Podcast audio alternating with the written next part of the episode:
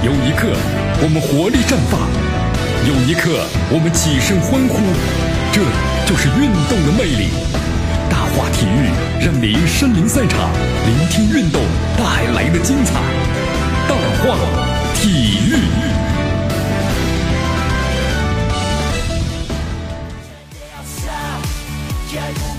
好，这里是大话体育，我是江南，来欢迎大家继续锁定 FM 九十六点七，江南为大家所带来的绵阳广播电视台我们的综合广播。第一条新闻当然和国家队有关系了啊，国家队，国家队，昨天的国家队在这个昆明和中甲的武汉卓尔这展开一场的热身赛，这是里皮执教国足之后的第一场比赛啊。那么张琳芃进球为国足打破了僵局，随后呢是于大宝、郜林先后破门，严俊凌呢扑出对手的点球，哎呦，如有神助啊！呃，下半场的吴磊点球梅开二度，最终国足呢是五比零战胜了对手。呃，其实这个呢，相当于觉得不用不用看啊，猜都猜得到结果，因为我们说了，这个心态不一样，真的。你发现咱们这个国足的话呢，你说他水平不好啊，好像打国内的这些球队的话呢，都基本上一打一个准，没有问题。这是为什么呢？心态心心态的问题啊，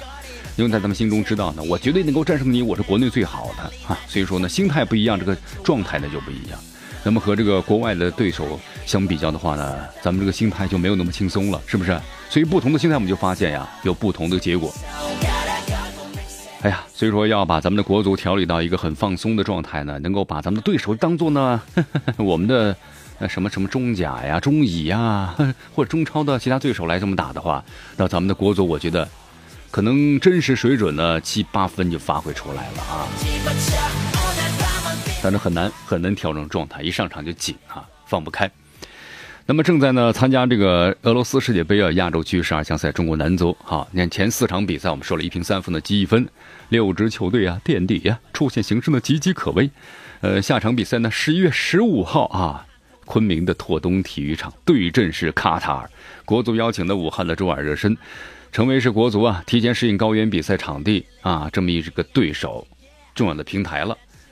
呃，其实武汉中尔的话，我们说了，实力呢不强，对不对啊？但是呢，别人愿意作为你对手，也是陪太子读书嘛。但是国足我觉得确实很放松，但是这种放松的状态啊，我们真是希望能够呢延迟到我们的这个国际对手的身上，哼，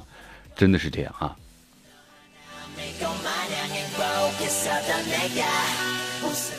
好，因为这场比赛呢，虽然对手呢很弱，但是呢备受关注啊，因为呢这是咱们看一看里皮在亲手执教之后的首秀。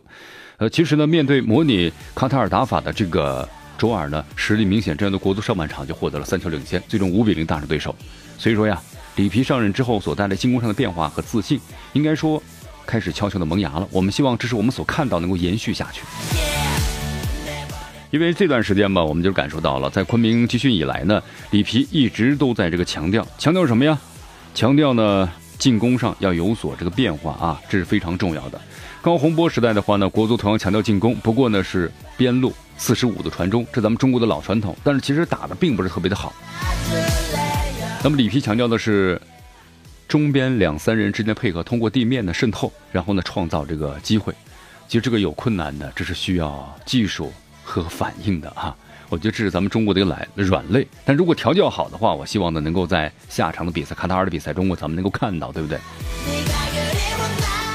里皮上任之后呢，原恒大的国脚呢，那么得到重用，也受到呢这个外界的关注。里皮早早的确立了自己的首发的基础，郑智、梅芳、张琳芃、郜林、黄博文、冯潇霆都是来自于恒大俱乐部的国脚们，基本上给锁定了首发的位置。不过呢，在和卓尔热身赛上，除了恒大球员之外啊，里皮的布阵体现他的技战术思路。为什么呀？四三三的阵型，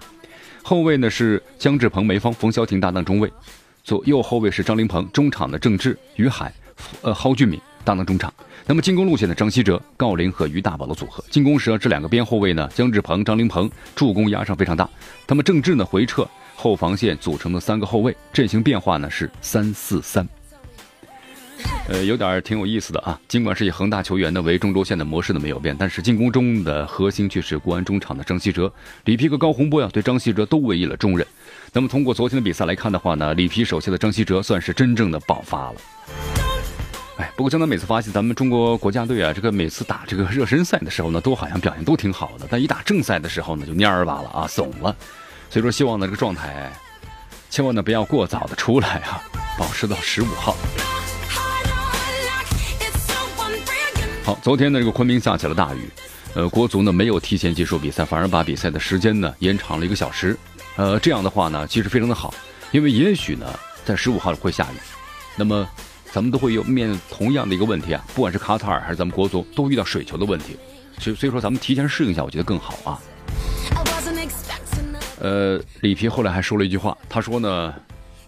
打卡塔尔不保证赢，但是保证呢要好看啊。其实就是咱们江南所说的那句话嘛，就是你你你去输了死了啊也是要昂首挺胸，像男子汉一样的去做嘛，对不对？最怕那种呢畏手畏脚的，对吧？放不开那种感觉呢，很很憋屈，很窝囊。呃，昨天的黄博文和吴曦接受媒体采访，他们透露里皮的战术讲的非常的细，而且要求的非常严格。如果球员反复的执行不到位，里皮呢还会骂人的啊，骂人犯法啊。在训练之余的话呢，国 A P 和国脚们说的最多的还是自信心。那么对于卡塔尔队啊，他们认为呢不能因为四强主赛呢赢过他们就轻敌。那么即使他们有多人停赛，对吧？有四个人嘛，然后呢依然是强劲对手。在卡塔尔队被国际足联呢做出是四人停赛处罚的同时，国足也被国际足联的处罚。国足呢在十一月十一号，十月十一号的时候呢，客场和乌兹别克斯坦队的十二强赛中，由于没按照规定时间呢进入球场，那么造成呢比赛的开球时间推迟了，所以呢当时还被处罚了三万五千元人民币的罚款。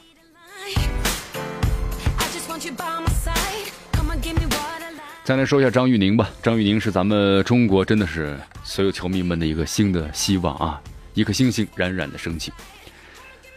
呃，中国球员张玉宁呢，在十一月七号凌晨的时候，就是在他所在的荷甲啊维特斯比赛之中呢，也出场了。打完这场比赛之后呢，就启程回国，然后呢，现在已经赶到了昆明，和国家队呢一起这个训练，准备备战的十五号卡塔尔的十强赛这个比赛。呃，因为张玉宁呢是备受咱们的球迷关注啊，留洋球员中啊，因为张玉宁这个表现呢确实是相当的精彩。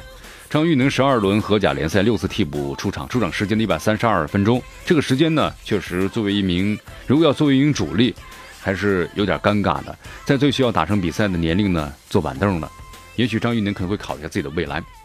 十月二十七日，一场荷兰这个荷兰杯当中啊，张玉宁首发，不仅的传射建功，还制造了点球，帮助了球队四比一大胜的晋级。不过回到荷甲之后呢，这个张玉宁还是没有，现在看来的话呢，没有坐稳这个主力的位置啊。因为根据这个关注荷甲球迷介绍啊，维斯的这支球队啊，打法呢很随意，战术呢不清晰。张云替补上场之后呢，几乎没有人会传球给他，都要靠自己呢是拼抢。目前的荷甲战罢十二轮，维斯特是以四胜三平五负的成绩排名是第九。